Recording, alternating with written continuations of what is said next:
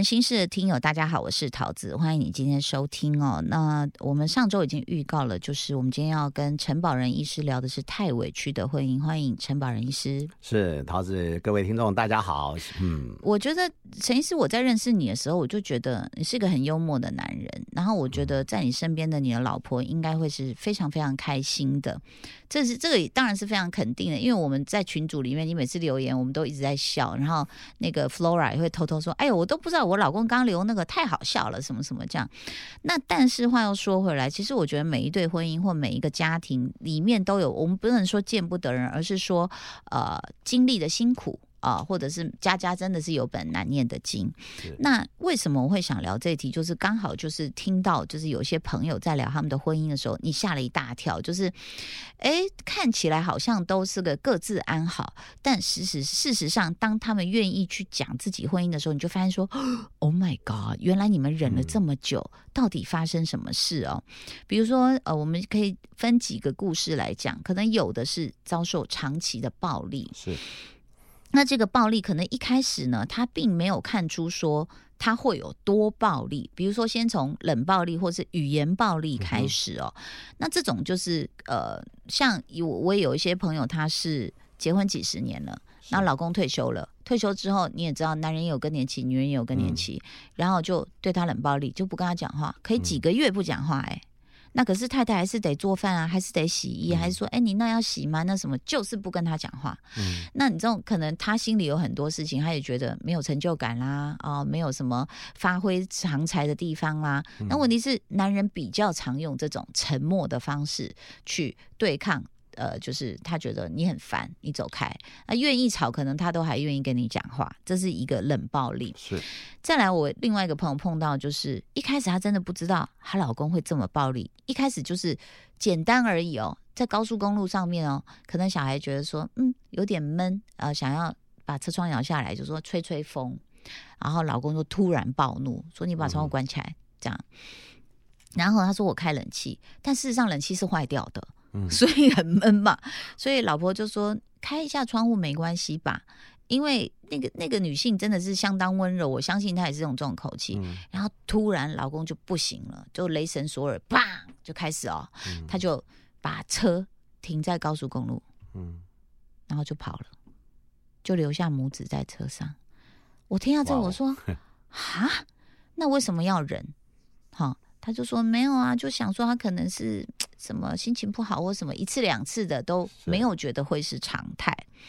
可是久久这个后到后来，这个暴力就衍生成他会开始威胁要动手，后来甚至真的动手。然后那我听这个朋友讲，我就觉得说女人真的很能忍哎。他说打我没关系，他打小孩，我心想打你怎么会没关系？嗯。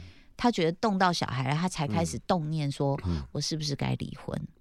那事实上，呃，你你会在婚前，很多人都看不出来说这个人他，因为你不要说女人隐瞒啊，我们装这个呃，这个穿那个叫什么什么 new bra 啦，或什么哦，都演的很好，贴假睫毛什么，哎，男人隐藏起来很恐怖，有太多这种例子，我也看过，就是哎，他的未婚夫就要给大家永远笑眯眯，我看不到眼珠，因为他永远是一个月亮一样。咦这样跟大家挥手，你就觉得说，哎，这个男的好像脾气不错，每次出来都在笑。一结完婚马上变，马上是真的性格大变，你知道吗？就是那种精神歇斯底里，甚至还把小孩吊起来打的那种人。就你婚前根本分辨不出来。是啊。那但是或许有迹可循。我刚刚讲的那个，就是把母子抛在高速公路，他就是他是。不能说妈宝，可能也是姐宝。他有四个姐姐，然后他永远他就说：“你知道吗？我们家最好吃的东西永远是留给我的，最好什么什么东西是啊，最大的房间最什么什么都是我的。”那你就想，这男人就是以前就是被惯坏了嘛。是啊。那可是这种事就很难去想说，哎，如果我跟他已经相爱了，然后我突然发现他是这样的时候，然后我就刹车不结婚，好像也很难。然后后来呢，就是就是，他就说他很高兴有什么中年离婚。你知道中年离婚，我就跟他讲了一个例子。我在网络上看到一个影片，是一个日本太太，就是街访访到他，就说：“哎，那可不可以访问你啊？”那可以啊，可以啊。就说：“呃，那请问你呃，你有老公吗？”因为他就要继续问的是婚姻问题。结果那个日本太太就跟他说：“我老公去年死了，就一直笑哎、然后然后那记者也吓吓到说你老公死了怎么一直笑？他以为他过悲伤过度，精神错乱。他说没有没有，他走了我就活得很开心，哈哈哈哈，就一直笑。你知道日本女人可能又更压抑，嗯。那几十年都在服侍一个阴晴不定的老头，嗯，现在他走了，他觉得哇好爽哦，我可以过自己的好日子。所以你会看到中年离婚的女性，有一部分她真的是不是我们想象的那么好像难过，她觉得终于解脱了，还跟大家举杯庆祝、哎，这个哈，因为 我在看病的时候哈，我深刻的感受到二十三十、四十、五十、六十对于婚姻情感的态度是完全不一样。嗯这就是为什么我可以体会到每个 generation 的不太一样。嗯四五十岁的人，他对家庭的呃家事的分工是不太愿意参与的。像我很不爱做家事，你说男生，对我讲的是男生，我很不爱做家事，可是嗯该我做，我会摸摸鼻子嗯去人民做。可是你，你大概都做什么家务？嗯、倒倒热色啊，然后洗洗碗啊，呃，差不多，但是你的频率是一个月有一次吗？啊、倒倒热色，我很快就觉得有一次我儿子超过十岁，我就跟他说：“儿子，爸爸有一个重要任务传给你，就是倒他垃十岁。你就让他对，这个是一个成熟男人该负的，这叫传承。OK，哎，但是我找人做了。那洗碗呢？有一次我太不太舒服，两个礼拜都不太愿意洗碗，我就说没问题，因为那时候是二十年前，嗯环保意识没那么强，我就买一堆免洗碗筷在家里，嗯哎，我就处理掉，这是我的态度。嗯但现在新一代的。愿意家事分工，我为什么讲这个呢？逻辑上，如果嗯一个男性愿意做家事分工这件事情，嗯他在家庭职场里面就不会扮演太差太差的角色。嗯。所以在现在性平的观念里面，他们会先推家事分工，当然也希望女人做一点男人的俗称的男人该做的家事，啊，嗯。男人也可以做一点女人的家事，嗯，这个就可以 balance 一点点，不会说这是你该做或不我不该做，这是嗯其一。嗯第二个就是个性态度。老实讲，我们在结婚之前，你也没有办法请私家侦探去看看人家。因为你约会一定是表现最完美的状态嘛。但是我自己一个小的方法学，就是看原生家庭他父母亲的状态。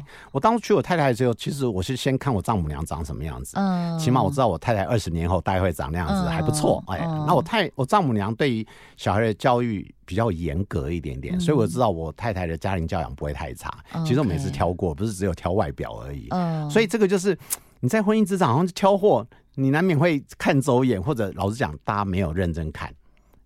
可是我跟你说，你看，医师，你你就会很理智去看这件事。嗯我觉得大部分的女人哦，比如说去去去呃她的原生家庭看的时候，你知道婆婆也会藏吗？会啊，一开始也是客气啊，你来一定切水果给你吃啊，那你也会演一下，要不要帮忙洗啊？不用不用，你坐着看电视就好，不都是这样子吗？那婆婆也会尝，然后都都会演，然后你也不可能真的住到她她家四天三夜，你懂我意思吗？了解你。也观察不出来，然后再来，女人太认命了。嗯，他就算观察到说他可能是个妈宝，他是个姐姐也这样疼他，妈也这样疼他，那我怎么办？女人就说没关系啊，应该没关系吧？他呃，我们就会往好方向去想说，那他应该更了解女人，呃，他可能只享受女人服务他而已。女性天生扮演一种圣母光环跟那个解救者、疗愈者的光环，她觉得我可以救她。嗯呃，我我想分享三，因为我有我很喜欢念这方面的书，所以一边看你会发现问题。我是医疗专业，我总是希望有一些学术论文来来支撑对，嗯那个邓慧文写了一本叫《婚内失恋》，你就知道那本书其实分析的很好。嗯就算你没有到你刚刚讲那些暴力，那种是超级负分，但是嗯有时候你会慢慢，你婚姻一定减分冷淡掉。，所以婚姻失恋、婚内失恋当中，你的恋爱不见了，你能嗯保持这样的情感在支撑吗？嗯那都有一些方法学。第二个就是有两本书，一个叫《学着好好爱》，嗯下一本叫《学着好好分》。嗯好好爱没有办法改善的时候，好好分是一个选择。嗯，这两本书是陈太太有一次跟我吵架完放在我桌上，你不会床头堆满了书吧？你 就可以明白你们的吵架次数。我 这种书很多，但是我是很认真的 把它念念完了。等一下，我又要插嘴了。嗯意思不是每个男人都像你一样可以接受别人对你的，我们不要说指点啊，就是哎、诶你你你认不认为你有错？然后你可能嘴硬说呃没有啊怎样？可是问题是摆在那里书你会看呢、大部分女人可大部分男人可能就把书摔一摔说干嘛？你不会啦我也喜欢看书，但是我念完我也没有承认我错啊。让男人认错很难，但是我会摸、嗯摸摸鼻子认的。嗯对，婚姻当中其实很重要，其实哦，不要去婚姻真的不是讲道理的地方，是，然后慢慢的你要认清楚，双方都要退一步。我有时候跟我太太讲一件事，她最近我讲我太太的人生哲学，嗯她最近学好多东西，你也知道，她学嗯。芭蕾舞，她学缠绕画，她最近 前几天最新的是年学那个 New Jeans 韩国女团的那个新的舞，cookie，嗯。对，然后回来跳给我看，嗯。然后她跟我说：“陈宝仁，你为什么那么不长进，都不学新东西？”嗯，我说：“我现在只想学一件事情，叫休息，其他你都不要来烦我。太忙太累了。对，嗯所以，但是每个人有每个人要做的事情，那你嗯。可以继续往前进，但是你不一定要强迫对方改变。嗯我们婚姻当中要学的长着，这是我的看法。我跟我太太说，你喜欢我的优点会不断的展展现，嗯你不喜欢我的缺点呢，我就藏起来，因为我已经都五十岁，五十啷当岁，我没办法改变我的缺点。所以婚姻当中真的是长着，把它把优点展现出来。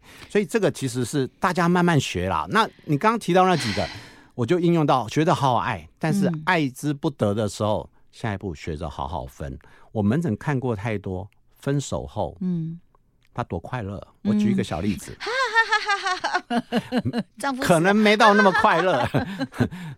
我曾经有个，这个是跟身体疾病有关。他其实四十岁上下跟他先生结婚，但是因为先生独子，嗯那他就要做治疗。嗯然后因为他有子宫肌腺症，子宫肌腺症痛经啊、呃经血多很困扰。嗯他试管婴儿总共做了四年，快五年，他后来真的受不了了。嗯然后婆婆也委婉暗示我们家不能没有下一代，所以她后来就离婚了。嗯离婚之后，她就毅然而然把她子宫做手术处理掉，因为她真的太困扰。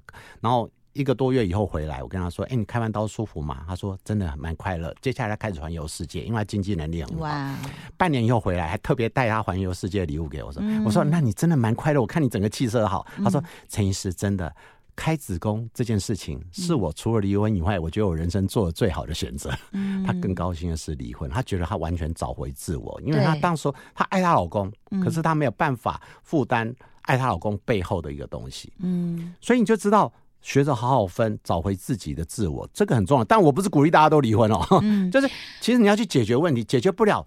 分手重新开始也是一个好选择。哎、还我还都还没讲到另外一个故事、哎、嗯另外又是另外的故事，就是说，你说、呃这种暴力当然不可取。另外一个故事就是，呃，老婆其实也是职场女强人，她嗯下面管了好几百个员工。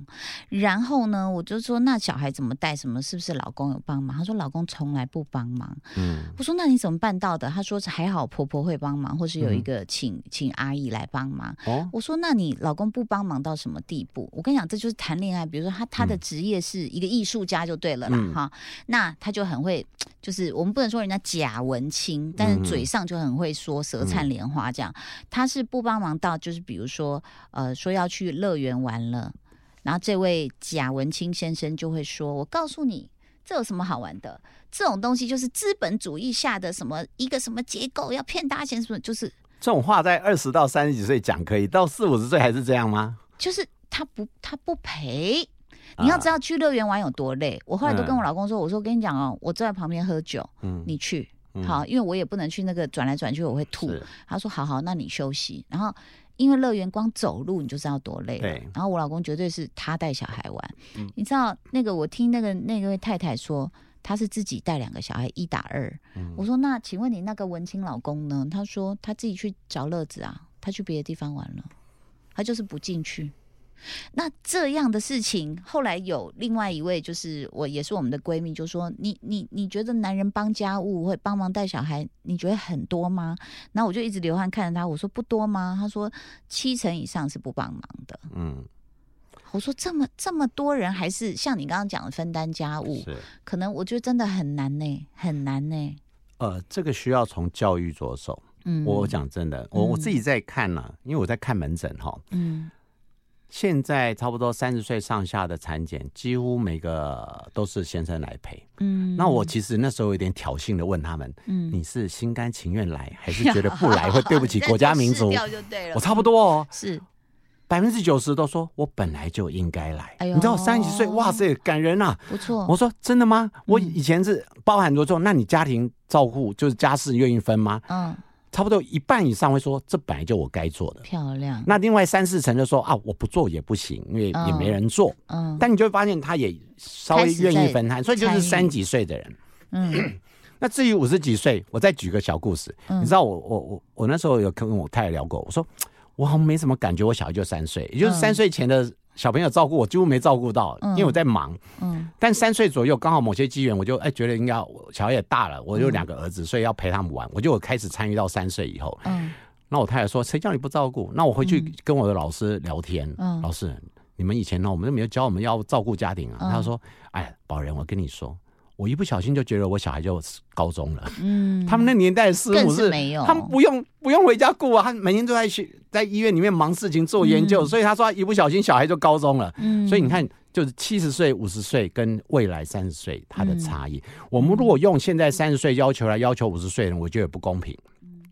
那但是我们同步要做一件事情，就是你要去聆听你现在身边人。假设这个人是你愿意相处的人，这个很重要哦。假设你这个人真的很难耐，也不愿意再跟他相处，大家要走退退的路线。嗯但是如果说你在婚姻当中重新经营，你想要找看看我怎么可以跟他在一起，那嗯你们一定要做一些沟通。或者是同居一阵子，你就看到他生活习惯啊。你是说未来要步入婚姻职场的人吗？之前对啊，就是婚姻之前我，我其实还蛮赞成半同居状态。当然，现在也有七天或十四天试用期可以退货嘛赏。期，嗯那你这个讲到另外一个，就是那亲密关系重不重要？其实我有很多年轻一票的常，重要。他觉得先试用才知道行不行、啊。当然呢、对啊，这点我不反对了，所以男人还是要把自己身体弄好。但是我也劝女人哦，你知道吗？生小孩之后就是一个坎，就是嗯很多人就说、啊，你老公这样，你为什么不离婚？他说小孩那么小，嗯你知道对小孩的一个影响，所以先不要那么快生小孩。我觉得结婚后就相处看看吧，身为妇产科医师，很希望大家赶快生孩子。我我先生生生，但不要那么快生。我先讲一个观念，其实桃子讲的这个观念就是，嗯我们现在把婚姻跟生育要切割，嗯因为女人对于男人的品质越来越不信赖。以前是觉得教教背家庭背景、经济能力、长相不错就可以，现在还要考虑到我以后跟你相处，甚至你背后原生家庭。对，那你看到国家以前都鼓励大家早婚早育，现在已经早婚拿掉了，他希望大家早育。也就是说，你生不生，我们已经不太哎结不结婚已经不太管你了。所以我自己在跟对国家，你去看国家政策，已经很少在所以提早婚，他们是就是不公开把它说明白，但就是说你不结婚没关系了。他不会提这一块，他只说啦鼓励大家多生育，是，这是全世界趋势。是好，那那婚姻当中，我如果以我的看法，婚姻重不重要？婚姻重要的一个重要关键点是陪伴。嗯，如果你的婚姻当中你多了这个眷属，但是它没有达到陪伴的功能，这个婚姻的意义就丧失了。还有共同面对，对对啊，你你们必须陪伴一起处理很多事情，包含教养小孩。那不一定，另外一个不要有那种假性平等，一人一半，嗯没有这种事情，谁做得来？大家一起来。第二个，对，你们都没有这个人力啊，human 就是 human 啊、那个人力 manpower 这个，嗯那你要去想办法找找出来。嗯，最近不是有爸爸手册的推广嘛？嗯其实我在四年前妈妈教师演讲就来讲，国外已经慢慢有。那国建局在今年也正式推出了爸爸手册。嗯那爸爸手册里面，其实除了陪产检啊，你要注意太太的这件事情以外，其实爸爸最重要的几件事情，第一个，你要理解你身边这人在怀孕跟产后面临的心理压力；嗯第二个，你们要共同为了生育跟未来教养小孩提前做准备。这个提前做准备不是只有经济的问题、嗯 m a n p o w e r 嗯，你要先做人力规划。对，有没有支援你的系统？照顾小孩就是要人呐、没什么好讲的、啊。真的，你找不到人，你就是花钱。嗯，那找人，所以我为什么最近讲，我最近妈妈教室最常教大家一件事情，嗯大家姐妹也不多了，其实姐妹最好用，太太的姐妹最好用，嗯还有就是丈母娘最好用。可是现在丈母娘这一辈也比较聪明的，她也不想太累。我妈以前就这样讲啊，她说你小孩都不要来给我，吵死了，我好累，我要做自己的事。然后我们就傻眼说哇，妈妈不帮忙带小孩，这一就是现在可能七十岁上下的爸的爸妈已经觉得我付钱，那我白天陪陪玩，这样就可以了。但是他有他的生活要过。对，没错。但是在五十几岁，可能下一步就是你要找的是人力的替换。那我常讲，这是。我演讲讲，但我在这边也 share 给大家。那你就找闺蜜。老实讲，现在不婚的女孩子越来越多。你的好朋友一定很多不结婚，可是她可能喜欢小孩。她不结婚有她的背景因素，也许找不到适当的人，也许过了那个适当的鉴赏期，他真的不好找。但他是喜欢有人陪伴跟照顾下一代，是说明他真的比我们还会带小孩。是，所以你不妨找多一点干妈这一类的进来。漂亮。对，这是因为这个是一种 balance，你知道吗？他要小孩，可是他。变不出来，是那就多一点人一起来照顾分享。其实对于大家都是满足他亲职教育，因为他没有小孩，可是当他照顾你小孩，他也得到他那种照顾的满足。你这个就是 相当我我现在的生活就是呼应你刚刚的说法。嗯，呃，不过我是养狗。有时候我们出来录影，录音可能要一天的时候，我们就有邻居很爱狗的，就就会到我家去坐着跟狗玩，然后或者是有那种年轻人，就真的是帮忙遛狗的那种。是啊，对啊，所以我觉得这种支援系统是非常非常重要的。但是我觉得把就背后跟也是很重要啦。婚前真的不要被恋爱冲昏头哎，然后也不要被那种，因为现在我觉得那个世俗压力的重量小一点，就是哦，你几岁不结婚？我觉得其实那个压力已经稍微比。以前小很多了，因为现在不结婚的人所在多有。我在分享我最近最感触最深刻的一种感觉。我前阵子跟我太太的学妹一起吃饭，哈，因为那么大家都熟。那一天有八个，就八个人嘛。我跟我太太算一个 group，嗯，八个家庭里面，总共只有三个家庭有生小孩，嗯，总共生了四个小孩而已，嗯，其中两个是我的，嗯，你懂吗？就是八个人只有三个有小孩，那这八个 family。下一代只剩四个小朋友，嗯，那其他人当然有的是单身、离婚，anyway 或者不生，他有他的理由，这我觉得都 OK。他五十岁不可能再生，嗯，但是四个小孩总共养了七只狗，嗯，七七只动物啦，不能叫狗，也有猫。那有些是因为已经离世了，他们就不再养，所以你知道养宠物比养这个多。对。那第二个故事刚好隔两三个礼拜，我太太跟她大学同学吃饭，他们五个女生，嗯。总共只有两个人有生小朋友，嗯，那两个人各生两个，嗯，就四个，比例比上刚刚好一点点，嗯。可是这故事在于哪里？另外一个本来只想生一个，之所以生第二个是这个女生她有四个姐妹，嗯，她老公是独子，嗯。那有一次他们家庭旅游，你知道小孩以外的上一辈全部双方家庭都来九个人，嗯，下一代就只有一个。嗯，我第一个想法是我跟我太太说，那不是团灭了吗？你看九个人，下一代就剩一个，他就是觉得哇，九个人都在讨好这个小朋友，他赶快再生第二个，balance 一下下。而且你要往上想，就是我们说我们的超高龄社会也要来了，嗯，那就等于是那两个要养九个人呢。养九个老人。差不多，所以其实他们我们少子化最大的影响就是下一代他要供养的人其实是压力大的，太大了。但但是我觉得是这样子啊，这有时候是一个趋势，我们不能说一个人生在在社会不是只有生儿育女这件事，是。怎么样把自己过好，面对自己现在要有的生活，我觉得才是更重要。因为嗯，你现在都过不好，你谈下一代对他们来讲太远。嗯，所以其实最后呢，我个人认为，今天我们的谈话的结论，因为那个妇产科的院长在对面嘛，所以好，大家可以生，但是不一定要结婚。我现实生活其实非常多是这样子，是我觉得就是你真的要。真的还是那句话，把就背后跟，要不然你后面真的是我觉得有无边苦海等着你，请大家还是要冷静，停看听好不好？哈，跟过平交道 平交道一样，不要给人家火车告鬼哈。好，今天要非常谢谢我们的这个院长来到再次来到节目中，然后预祝你这个忙忙里哈，还是要照顾身体，好不好？然后下次我要来问一下 Flora，看他有没有苦水要吐。我今天有问他要不要来，结果他说他又去学习了，还没有想好。好他说我的我的缺点请请足难书，他要整理好一整天才有办法讲。谢谢谢谢陈院长，谢谢大家收听，拜拜。